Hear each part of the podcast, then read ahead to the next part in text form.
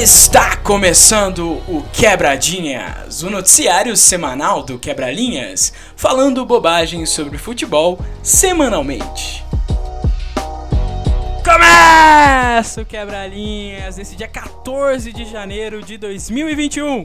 Eu sou o Igor Varejano e a partir de agora você acompanha o Quebralinhas Sobre o Campeonato Brasileiro, a gente vai falar principalmente sobre o Campeonato Brasileiro hoje. E eu estou aqui com presenças ilustríssimas. Estamos transmitindo na Twitch, então já deixo claro para você que está ouvindo o podcast para ficar de olho na gente aí nas redes sociais que a gente vai estar tá divulgando as nossas lives de gravação de podcast para você acompanhar também ao vivo, sempre conteúdo multifacetado, porque aqui é transmídia, aqui é transmídia pura. Eu estou com o Rafael Fontes. Como está, Rafael Fontes? Eu quero saber uh, algumas frases sobre Santos e Palmeiras na final da Libertadores. Vai ser irado, é final de Libertadores, é clássico, dois times jogam futebol e o Santos vai ganhar. tá bom. Muito bem. Muito bem. Estamos também com o Juan Herbas. Juan Herbas, qual a sua torcida na final da Liberta? Como está também? Seja bem-vindo de volta. Opa!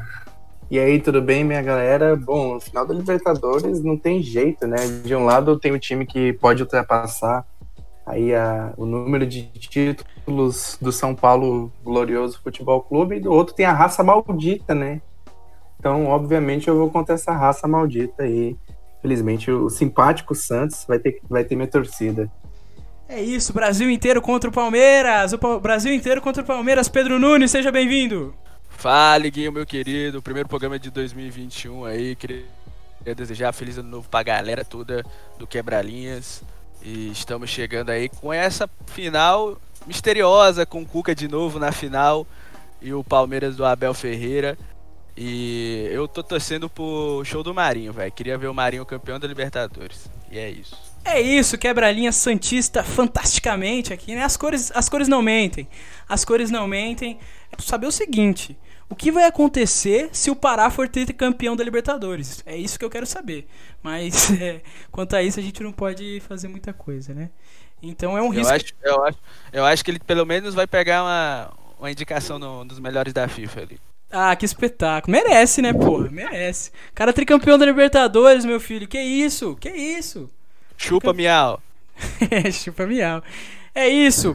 Então a gente vai agora falar de Campeonato Brasileiro. A gente vai pular a Libertadores. A gente vai falar mais dessa final com toda certeza. Espero que a gente faça uma live também pré-jogo e pós-jogo. Seria espetacular. Que é a ideia. Merece um episódio especial. Com certeza, com certeza. Vamos fazer uma análise aí desses, desses times na temporada, porque tem bastante coisa para dizer. Mas agora, esse programa em especial é sobre Campeonato Brasileiro, porque agora começa uma loucura inacreditável. A partir de agora, as próximas rodadas são extremamente decisivas, tanto para rebaixamento quanto para título. Então a gente vai falar sobre Campeonato Brasileiro. E, e é o seguinte, eu vou chamar o Juan Herbas para essa conversa para falar, para perguntar o seguinte pro Juan, Juan, por que que ninguém quer ganhar esse campeonato? Porque assim, o São Paulo perde duas seguidas, o Flamengo perde duas seguidas, o Atlético tem a chance de encostar e também toma ferro lá pro Bragantino e consegue um empate no finalzinho. Juan, ninguém quer ganhar esse brasileiro. Ah, bom, meu amigo Igor, é, isso, isso acontece porque o nível aqui é baixo, né? Então não tem nenhum, nenhum time realmente dominante, né? Igual teve ano passado. É, não tem dois times dominantes, três times dominantes, existe ali uns um, um cinco times, cinco, seis times que estão um pouquinho melhores do que, do que a média ali, mas não tem nenhum time muito forte. E a prova aí é essa reta final, que promete ser muito balanceada.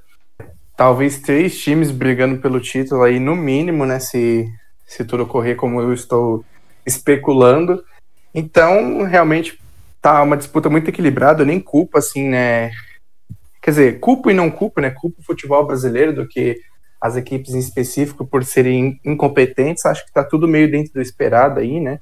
Acho que o, o, campeonato, se a gente pegar lá no comecinho, nas primeiras rodadas, esse era o campeonato que a gente esperava, né? E não era um campeonato de um time dominante, que ia ganhar com folga, com facilidade. Acho que depois que o Jorge Jesus saiu, era isso que a gente estava esperando ali, né? O Cudê também estava no Inter e tal, o Inter começou bem, o Sampaoli também no Galo. Então acho que é só a realidade só. Acho que não tem, acho que para mim não é uma surpresa, pelo menos para mim, né? Essa é a minha visão.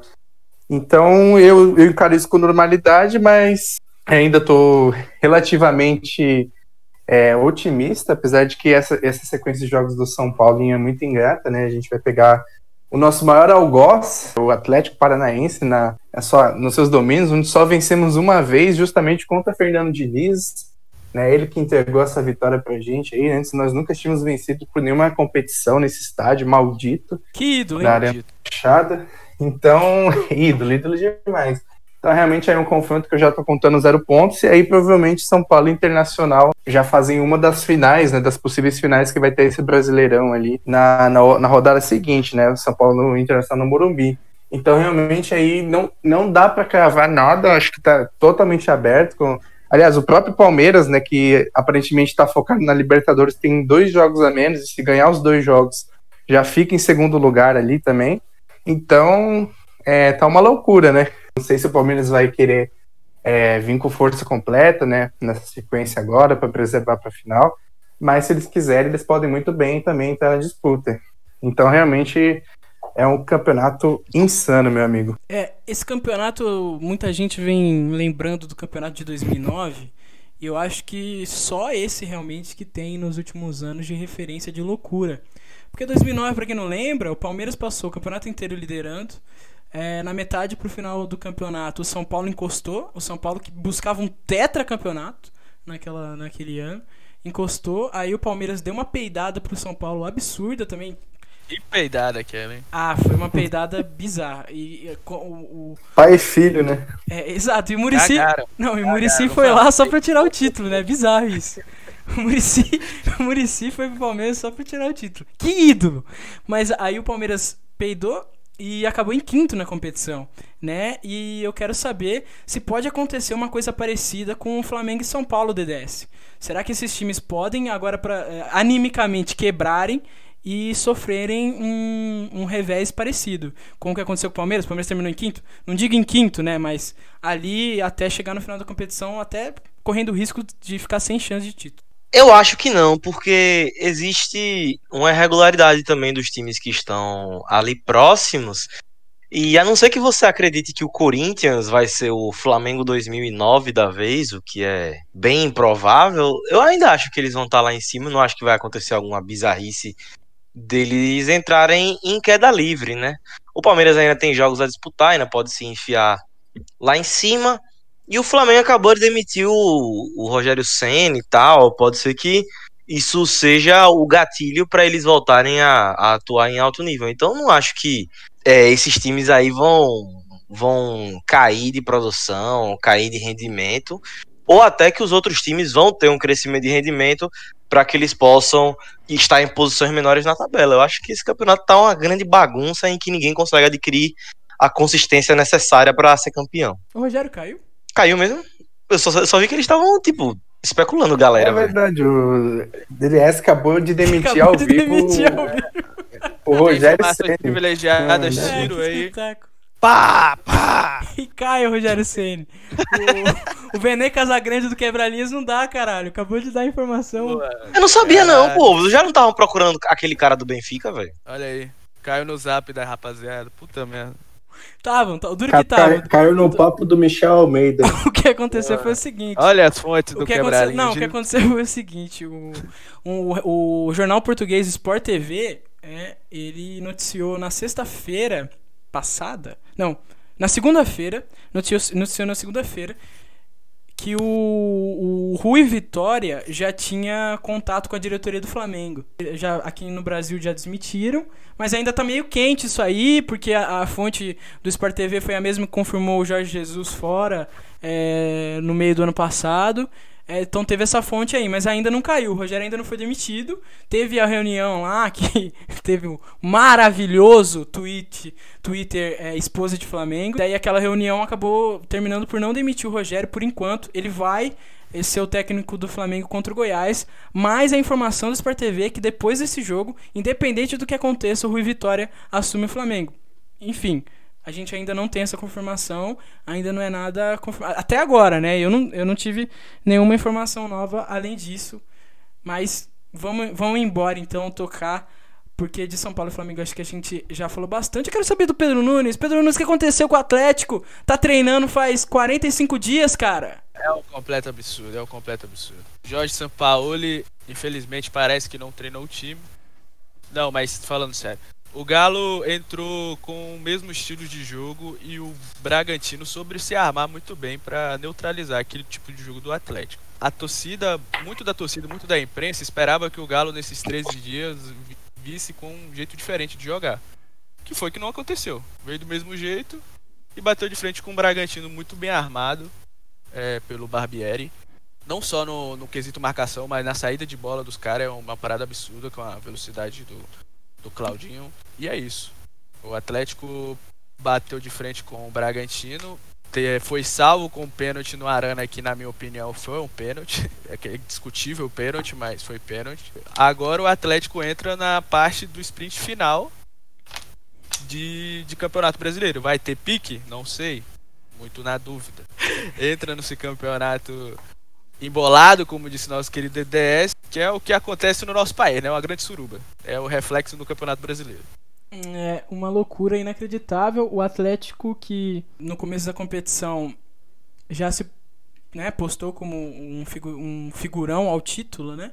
É, vencendo bastante jogos, liderando a competição. É, foi o primeiro líder, assim, né, da competição que a gente olhou com mais atenção, depois do Vasco, do DDS, fantástico. É, e aí depois o, o, o, Galo acabou cedendo ao São Paulo e aí é, acabou nesse momento da competição ainda tropeçando. Mas o que eu quero dizer para vocês todos aqui que estão nesse programa é o seguinte: apesar disso que vocês estão dizendo de São Paulo, de Flamengo e de Atlético, ainda há muitos confrontos é, diretos. É, por exemplo, o último jogo do Atlético no Campeonato Brasileiro é contra o Palmeiras. E o último jogo do Flamengo e do São Paulo é Flamengo e São Paulo. Então, é, existe muitos confrontos diretos à frente. O Juan, como o Juan já citou, temos Palmeiras e São Paulo à vista. O que eu quero saber é o seguinte: não dá. Tem Flamengo e Inter na penúltima. Tem Flamengo e Inter, exatamente, exatamente. A gente já vai falar do Inter. Gente, acho que um grande parte desse podcast também vai ser exaltando o trabalho do Abel Braga. Mas o que eu quero saber de vocês é o seguinte: quais, quais esses três times que a gente já falou, São Paulo, Atlético e Flamengo, né? Qual ou qual, qual ou quais, né? Se vocês olham para um com mais atenção, podem dizer que estão atrás né, na, na, na disputa, estão realmente é, não vão conseguir ter forças, e qual realmente destaca-se como um time que pode crescer ainda. Eu quero saber isso, porque são três times que lideraram a competição e são três times que têm totais condições de elenco, de, de, de sistema de sistema para ser campeão. Eu quero saber de vocês, quem ainda tem chances e quem já pode dizer adeus e pedir o chapéu. De verdade, de verdade? De verdade, de verdade. Puxando, puxando, pra mim, puxando, tem seis times no campeonato que tem chance de título. Paulo, Inter, Galo, Flamengo, Grêmio e Palmeiras. A gente analisando a sequência de cada time, a gente pode tirar que o caminho tá mais pavimentado pro, pro Internacional. Que tem uma sequência de dois jogos em casa agora com Goiás e Fortaleza. Uhum. Tem o confronto fora com o Inter, que é sempre um jogo difícil. E o Grenal, que eu acho que é o jogo mais difícil dessa sequência que eles têm. É, mas a gente sabe que vai ser 0x0, né? Vocês sabem disso. Pois é, pois é. A gente não sabe como é que o Abelão veio cheio de paixão, né? É, exatamente. Legalizou a paixão. Legalizou a paixão. O Inter tá com cinco jogos consecutivos que só ganha. Só três pontos todo, todo domingo. É fácil, né, Pedro Galter? Pelo amor de Deus. E só pega a pedreira depois com o Vasco e Flamengo. Mas, Pedro Nunes, você é o... ficou em cima do muro. Eu quero saber quais desses três times. Eu quero saber se o seu o galinho meu... vai ter força para ficar. É isso que eu quero saber. Eu. Na lá, na lá. Eu, acho, na eu acho que o Palmeiras. Eu acho que o Palmeiras leva esse campeonato brasileiro. Ah, para com isso. Vou, vou, vou... Contigo, Rafa. Você. É eu quero a sua personalidade, Rafael Fontes. Se, se eu acho que o Atlético Mineiro vai para cima nesse campeonato brasileiro? Não, quais de... qual desses três times pode dizer, ó, vaza, não dá para você e qual é, você acha que vai se destacar? Quais ou qual, né? Você pode fazer a sua análise. Três? Não são seis? Não, desses três que a gente tá falando agora, lembrando a primeira parte do programa, Atlético Mineiro, São Paulo e Flamengo. Ah, Eu acho que daí o mais provável a cair em completa desgraça é o Atlético Mineiro e o Flamengo, caso concretizada a demissão de Rogério Ceni, né? Fazendo aqui a errata. É, o Vene Casagrande. É o time que tem mais probabilidade de, de ascender. O São Paulo tá naquela, né? A galera tá meio triste, né? Com a questão do, do Diniz lá ter tretado com o time, os comentários sobre o Tietchan, mas assim, ele é sempre assim. Eu acho que os jogadores gostam desse jeito dele de ser. Não sei se vai ser um problema tão grande assim pro São Paulo e as atuações, bom, acho que é questão, acho que é só uma oscilação natural pro São Paulo. Acho que próximos jogos eles vão voltar a fazer acontecer. A começar pela 31ª rodada contra o Inter dia 20 de janeiro. Eu quero saber do Ali o pau quebra. Ali o o cara cravou. Cravou. Cravou, mas é- aqui eu eu quero isso, Juan, eu quero isso. Quem, quem que você Não, você que tá largou? com medo de cravar, nem grava, nem grava, tá ligado? Mas a trigésima rodada do Campeonato Brasileiro. Trigésima primeira rodada do Campeonato Brasileiro, velho. É a mais doida que tem, velho. É, é, o pau vai comer. O pau vai comer. Ali É verdade, quebra. Red Bull Bragantino e Vasco lá no Xedid, velho, vai ser complicado. É, que jogaço do caralho. Mas a gente tem São Paulo e Inter, Galo e Grêmio. Flamengo e Grêmio, Palmeiras. Flamengo e Palmeiras. Piroca. Vai pra cima. Nove, o, o Palmeiras a nove dias da final da Libertadores, né? Ah, então é jogo treino, porra. 5x0 Palmeiras. É, porque o Palmeiras ainda tem o Ceará no brasileiro antes desse do- da final da Libertadores. Então, acredito que contra o Flamengo aí a gente vai com o time, com o time inteiro. Bom, Ceará- teoricamente, a despedida de Rogério é contra o Goiás. Então, dia 21, o Flamengo já está portuguesado. E aí eu aposto em um 3x1 pro Palmeiras em relação a isso. tá bom, tá bom, tá bom. tá bom. E tu, Juan? E tu, Juan? Quem que, quem que larga a competição e quem que vai, vai dar o sprint final? Não, eu queria fazer dois comentários aqui primeiro. É, primeiro é, lá atrás, quando você falou do Vasco líder do campeonato, me veio a lembrança que o DDS era um ramonista convicto, né? Nunca fui. Essa foi uma boa lembrança. boa Pare lembrança. O segundo ponto é que, caramba, Rui Vitória, sério isso, velho? Sério que vocês estão acreditando nesse cara? mano? Você, pra mim, é o pior treinador do Benfica na década, sem brincadeira. Se uma outra Abel Braga português vier e dominar a liga, eu paro, velho. Paro de ver o Brasileirão, sinceramente. Você vê, né, velho, como o Juan, se fosse, se fosse a porra do Rui Vitória no São Paulo, ele ia tirar do cu dele, tá ligado? Estilo, não, porque eu sou, porque no Benfica era um 3-2-3-2 ofensivamente, cara. Ele tem uma imaginação ofensiva. Irmão, você pagou pau pra lateral grego reserva, meu irmão. Cala a boca, velho. Tomar no cu. Puta que pariu. Não, velho. Se entrar- se Rui entrar- Vitória. Se entrar um europeu no Brasil, o cara mija na cara da galera, meu irmão. A porra do Abel Ferreira, velho, saiu escorraçado do time da Grécia, mano. Ricardo, Time Ricardo da Grécia, mano. Ricardo Sapinto. Mano, mano, Abel Ferreira, mano. Estilo, mano, grego, velho. Grego não joga futebol, não, mano. Grego vai pra Mykonos, velho. Grego fica em crise econômica, mano. Pelo amor de Deus, velho. Tá bom, tá bom, tá bom. Eita, os gregos. Mas você, o- mas você acha que o trabalho da Abel Ferreira é tão monstruoso assim? Bom, já, já deu um gás no Palmeiras, né? Finalista de Libertadores. Então, Se ganhar, acho que é. E melhor que. E pior do que, pior do que tá com o Rogério, nunca vai ficar. Pior que tá, não fica, Rafa? Isso é verdade. Não fica. Infelizmente, o nosso Rogério Ceni é limitado. Pior que tá, Benfica. Ah, Silêncio. eu queria dizer que o, o Grêmio não tem chance nenhuma, porque é um time patético, horrível. É, então não tem chance aí, pode, pode ficar tranquilo, torcedor gremista, senão vai precisar sentir emoção. O Palmeiras eu, eu botaria fé, mas como tem a final da Libertadores, eu acho que também não, não, é, não é provável, né? E aí, dos três times ali que estão no cangote do São Paulo, pra mim, o mais ameaçador, eu acho que é, é- vai ser o Flamengo mesmo, né? Não tem jeito, é o melhor elenco e tal. É, às vezes até o Rogério Senna aprende ali na cagada a fazer esse time ganhar algum jogo ou outro.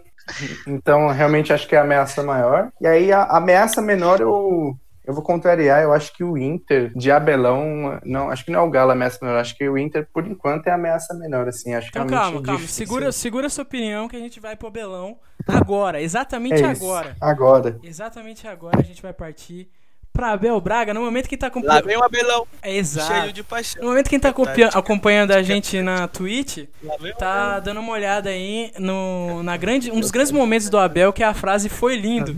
Aí, né? o, o Abel legalizou a paixão, galera. A verdade é essa. O Eu- Abel. le- Eu tô. Eu tô triste, meu Varejano. Você tá triste? Conta pra mim, Juan. Conta tudo. Não, porque o Teflon tá aqui. Eu queria só perguntar pra ele qual seria a reação dele. Eu descobri que Cuca, Abelão e Renato Gaúcho vão ser os campeões desse ano. Ai, meu Deus. meu Deus, meu Deus. Cara, o, o Abel no Inter, mano, tá ligado aquela parte de carros, velho? O Relâmpago McQueen tá desacreditadaço, velho. E a gente fica, porra, mano, os caras lá da cidadezinha deixaram ele na mão, tá ligado? Aí vem o coroa lá no fone e fala: Moleque, você vai correr pra caralho agora, viu, meu filho? E ele começa a ganhar, velho. Isso é Abelão com os jogadores do Inter, tá ligado? Imagina, imagina o carro vem e fala isso. Cara, o que, que você jantou? É o Moleque. DDS, o DDS tomou algum, algum lean nessa noite. Mas o. Foi legalizada a paixão, é isso. Foi legalizada a paixão. Legalizaram a paixão é, no Internacional. O Internacional com cinco, cinco vitórias seguidas no Campeonato Brasileiro. É o time, o único time que conseguiu isso na competição. Cinco vitórias seguidas, é, incluindo alguns jogos truncados que o time jogou mal, que foram todos para alguns, alguns torcedores do Inter. Mas o time do Inter, a verdade, a verdade hoje em dia, a grande verdade, Rafael Fontes, é que o Internacional venceu cinco seguidas e neste momento, neste momento, é um dos times que estão pensando em título de maneira séria. E, o- e a verdade é o seguinte: o Abel Braga está prestes a ser campeão brasileiro com Rodinei e Moisés as laterais. Rafael Fontes.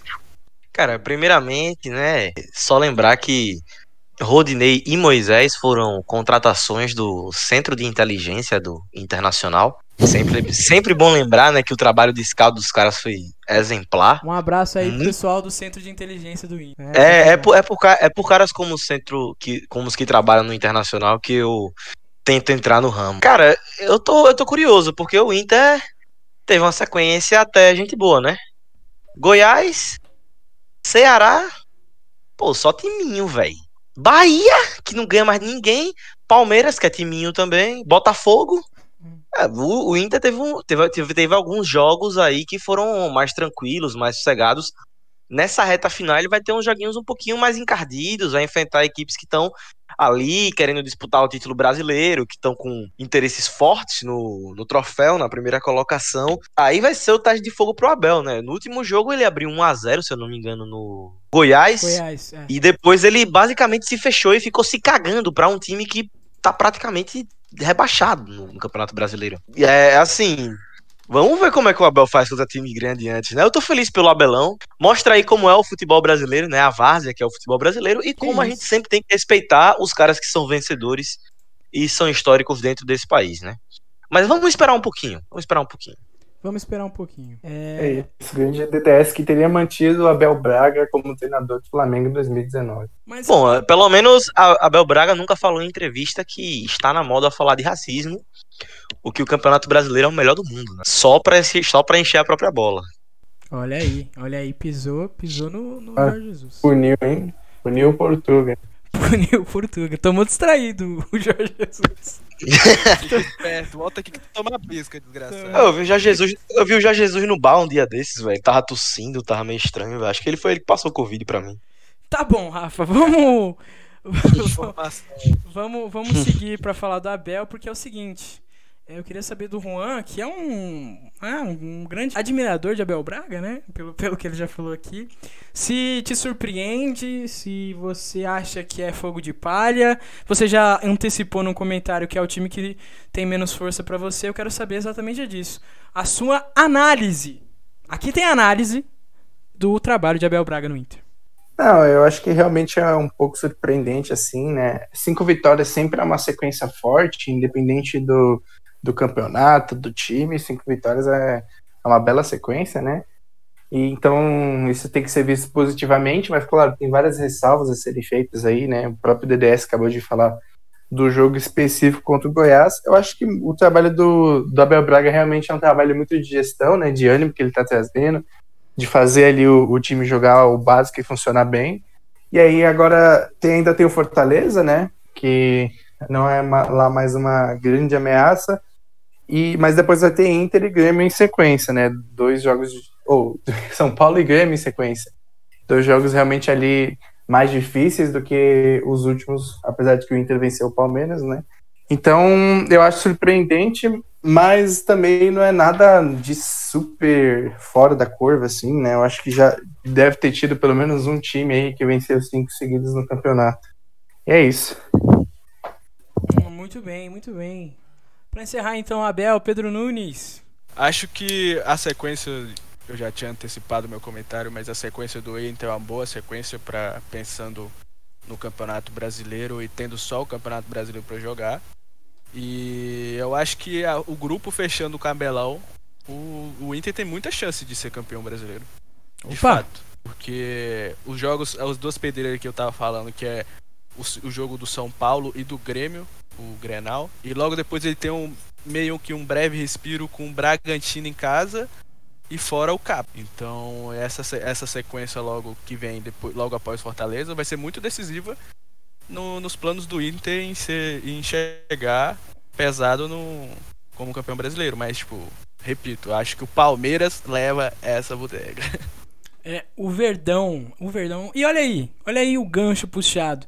Porque a gente vai falar agora do Palmeiras, é, dessa sequência do Campeonato Brasileiro. Vamos falar então do último time que teoricamente disputa o título. A gente já passou pelo Grêmio, apesar de não falar muito sobre o Grêmio. A gente pode falar um pouco mais pra frente do Grêmio também. Mas o Palmeiras que vem. O Palmeiras tem jogo a menos, né? Então, dois jogos a menos aí. É, que também ninguém sabe quando vão ser disputados. Mas a sequência do Verdaço é uma sequência também bem complicada. Sexta-feira, daqui a pouco, amanhã, no momento que vai estar sendo lançado esse podcast, no dia 15, o Palmeiras enfrenta o Grêmio. Logo na segunda-feira, no dia 18, enfrenta o Corinthians. Ou seja, é Grêmio e Corinthians em sequência. O Corinthians vem numa sequência fenomenal com o Wagner Mancini. O mancinismo também está liberado. Inclusive, a gente poderia falar disso mais pra frente. Porque o, man o mancinismo está legalizado. E o Palmeiras enfrenta o Mancini. Depois, ainda um pouco mais à frente, ainda tem Flamengo. E antes da final da Libertadores, ainda pega o Ceará, que vem em uma regularidade impressionante. Então, é, vai ser realmente uma sequencinha é, bizarra pro Palmeiras. E eu cravo aqui.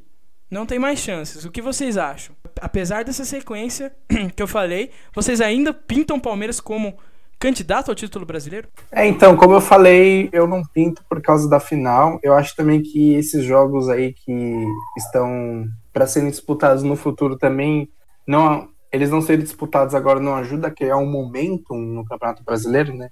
criar aquele hype, assim, porque o Palmeiras está ali como um, um, um, time que tá, pode brigar, mas que tá meio que dormido ali, né? Então, se tivesse uma sequência, os jogos fossem todos agora ali, e aí realmente pudesse ter esse hype em cima e, e a confiança dos jogadores subir mais do que ela já tá, aí eu acho que o Palmeiras poderia entrar, mas como não, provavelmente não vai ter isso, vai ser, né?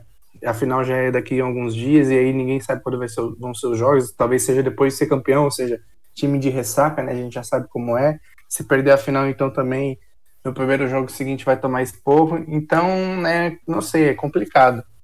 Eu acho que por causa desses fatores, assim, unicamente por causa deles, eu acho que eu não boto tanta fé no Palmeiras, apesar de, claro, ser um sleeper, como a gente costuma falar no futebol americano. Olha aí, a referência ao futebol americano também. Rafael Fontes, a gente enxerga esse verdaço e a gente olha e fala que, bom, há possibilidades do título, mas essa sequência ela é um pouco complicada, né? É, antes da final da Libertadores ainda. Se a gente tivesse a, a, final da Libertadores já no próximo final de semana, por exemplo, a sequência seria diferente. O Palmeiras, é, caso perdesse o título, teria que partir para cima com fome para esse brasileiro. Mas essa sequência que é antes do, do, da, da final é, deve definir dire, é, de uma vez por todas os rumos do Palmeiras na competição, né? Para mim, o foco do Palmeiras é se concentrar para a final da Libertadores sendo bem honesto. Então, como você falou, é uma sequência meio estranha no calendário, é uma sequência bem difícil. Vários jogos importantes. E, sinceramente, eu lembro quando o Vasco, em 2011, ele estava indo longe na Sul-Americana e ele estava indo longe no Brasileiro. Basicamente, foi quase que um grito uníssono da mídia de que ah, tem que jogar as duas, tem que jogar as duas, vamos ganhar as duas. O que aconteceu foi que basicamente o time não ganhou nenhuma porque se cansou psicologicamente, fisicamente, tentando ganhar as duas. Eu acho que o Palmeiras tem que pegar um pouquinho mais leve agora no brasileiro, já que tá a nove pontos do São Paulo, mesmo com dois jogos a menos, a final da Libertadores é logo ali. Então eu acho que o Palmeiras deveria voltar seus focos a ser campeão da América do que ser campeão brasileiro, até porque o Palmeiras em tempos recentes já conquistou esse título. Então, se for colocar na lista de necessidades do torcedor palmeirense, acho que uma Libertadores vem primeiro do que um Brasileirão. Muito bem. Pedro Nunes, e aí? Descarta o Verdaço ou não? Com certeza não. Eu acho que o Palmeiras vem muito forte nesse, nessa sequência de, de jogos. O, você vendo o jogo do Palmeiras, tirando esse do River, que foi um jogo bem estranho. Tipo, eu assisti o VT porque eu tava viajando. E foi um jogo bem estranho quando você para pra analisar. Tipo, os caras praticamente entraram para se defender e só. As saídas foram bem escassas, mas porém a gente encontra, a gente sabe que o Palmeiras não joga daquele jeito. E era devido às circunstâncias que estava jogando daquele naipe. Porém, eu acho que o Palmeiras tem um bom time, não só titular como reserva. A cabeça do Abel Ferreira, ele vai, vai ser muito importante na hora dessa sequência. Teve um jogo, eu não, não me recordo o jogo, deixa eu só dar uma olhada. Eu acho que foi contra o, foi contra o Red Bull Bragantino não sei se foi contra o Red Bull Bragantino ou se foi contra o Internacional. Que o, eu sei que o Palmeiras estava chegando com um time reserva, de, tipo assim, reserva não, poupado, e o Abel Ferreira já estava com a cabeça de que tinha o melhor que tinha para dar. O Palmeiras jogou muito bem naquela, naquele jogo. E dava para ver que, tipo, pelo nível do Campeonato Brasileiro, o time reserva do Palmeiras dá para segurar uma barra ali. De um, de um planejamento de um campeonato que eu creio que o cara tenha, possa emplacar esse, essa, essa taça pro Palmeiras. Muito bem, muito bem. Opiniões divergentes quanto ao Verdaço aí nessa sequência das duas competições que ainda disputa, na verdade, as três competições, né? Porque também é finalista da Copa do Brasil. Mas agora, para encerrar o quebra-linhas em altíssimo nível, assim, num nível realmente galáctico, eu diria, nós vamos falar dele. Vamos fala dele. Fala dele, Rafael Fontes. Fala de Vanderlei Luxemburgo. Cara, é impressionante, né, velho? Porque, assim, o torcedor vascaíno passou 2020 inteiro sem ver seu time tentar ganhar jogo, né? Até no Ramonismo, o Vasco basicamente se fechava e, e torcia pelo melhor. E até no início do campeonato, os Juan Herbas da vida estavam todos, ah, porque o Ramon é a nova do futebol brasileiro. Grande treinador, sendo que o cara só fazia fechar o time e esperar que o craque Cano fizesse gol no jogo. Agora com o Luxemburgo você vê um time que tem modelo de jogo, você vê um time que pressiona, você vê um time que quer ir para cima, que quer ganhar a partida e que apesar das suas limitações está ali para buscar os três pontos, né? Com o Abel isso não aconteceu, com o Ramon isso certamente não aconteceu e com o Sapinto eu não quero nem descrever em palavras o que eu sentia quando assisti o Vasco dele jogar. Você curtiu o, é. o, o Sapinto de shorts? Ah, eu adorava. Ele era fantástico. Um, um savante do futebol brasileiro. Ah, aquele short. Cara, Luxemburgo é foda, velho. Quem, quem é anti aí, por favor, me exclua do círculo de amizade. Viu? Treinador aí que ainda vai ter outra chance num grande do futebol brasileiro, porque o futebol brasileiro é dessas. Eu sou a favor do projeto, tá certo? Ah, a gente, a gente, o quebra-linhas, eu acho que legalizou o luxismo desde o seu, do seu começo de 2020. O que, que é? Porque é Brasil, por que, que o Sapinto não deu certo o, Sa o, Sapri o Sapinto não fez nada no Chipre, irmão. Vai fazer no Brasil. A porra, do, a porra lá do, do, cara do Benfica, mano, pelo amor de Deus, pelo menos ele, o Rui Vitória, ele pelo menos ganhou o campeonato português. Colocou o time em segunda fase de Champions League, mano. O Sapinto foi flop no Belenenses, porra. Treinador de terceiro, quarto escalão do futebol mundial. Então, mas o, o Vasco buscar o Sapinto foi muita aleatoriedade mesmo, né? Entrou na, na tendência ali de uma forma bizarra. Entrou na mente. O Jorge Jesus entrou na mente dos caras, pô. Entrou, entrou. Entrou na mente com toda certeza. Vascudo, Vascudo nesse momento fora da zona do rebaixamento, com uma sequência bastante interessante, pega o Curitiba, tem 4 a 0. calma, calma. 4 a 0? 4 a 0 contra, contra o Coxa? Oxe, 4x0. Vai ser show. É show. É, é, é, é jogo para sair da zona da confusão. É isso, é isso. Falamos um pouco do Vascudo, falamos do, da briga pelo título. E a gente vai chegando então Para finalizar esse podcast do Quebra-Linhas, nessa sexta-feira, ele vai ao ar, né, na sua, na sua, no seu feed de podcasts favorito. E também, muito provavelmente, na terça a gente vai ter outro lançado do Quebra-Linhas, porque assim, toda terça e sexta a gente está tentando lançar quebradinhas na maluquice, tá? É, então vamos, vamos, vamos nos, nos despedir. Eu quero agradecer a presença maravilhosa, brilhante e brilhosa Juan Herbas e perguntá-lo: Chicago Bulls vai? Do... Ah, Chicago Bulls vai pra.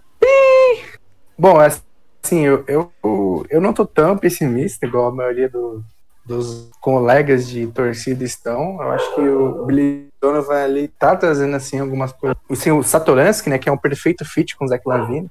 Então acho que ainda tem esperança, ainda mais porque essas equipes aí do, do leste são tudo inconsistentes, se Cavs, enfim, falaremos mais disso no Bandejinhas. É isso. Obrigado pela sua presença, viu, Juan? Eu que agradeço, eu agradeço pelo convite. Beijo. Pedro Nunes, um beijo Oi. no seu coração. É, e eu quero saber, quebra-linhas, vai? Vamos por mais. Vamos por mais. É o quebra-linhas agora chegando com novas novidades. Novas novidades, olha aí. É, do, a gente trazendo uns, um conteúdo maneiro, massa, legal para você curtir em todos os seus canais aí que você possa ouvir o podcast. E tá chegando texto, tá chegando novidades ainda para frente aí e um prazer sempre participar do Quebradinhas nessa nova saga aí de 2021. Valeu, galera. Tamo junto. É isso, família. Obrigado, Pedro Nunes, pela presença. Beijão. Rafael Fontes! Oi. Rafael Fontes. Lamelo Ball, vai? Não sei. Acho que vai. Ele, ele ainda tem que aprender a arremessar, né? Mas teve, teve uns jogos em que. que isso, mano? Teve uns jogos aí que a gente ficou, ficou feliz, né? Achou legal. Deu uma alegria, né? Tem potencial. Ele, ele tá aprendendo mais rápido do que eu pensei. Ele, ele tá sendo um jogador competitivo logo de cara. É, a curva de crescimento dele tá bem mais rápida do, do que o esperado tem um potencial interessante, mas vamos ver se ele não fica estagnado no que ele tá hoje em dia. Ah, é, o irmão dele aconteceu isso com o irmão dele e nada impede de acontecer com ele. É isso, brigadinho, Rafa. Valeu. É sempre bom falar besteira aqui. Muito bom. Beijo. Beijo, gente. Ouço quebra-linhas. Vamos por mais e mais e mais.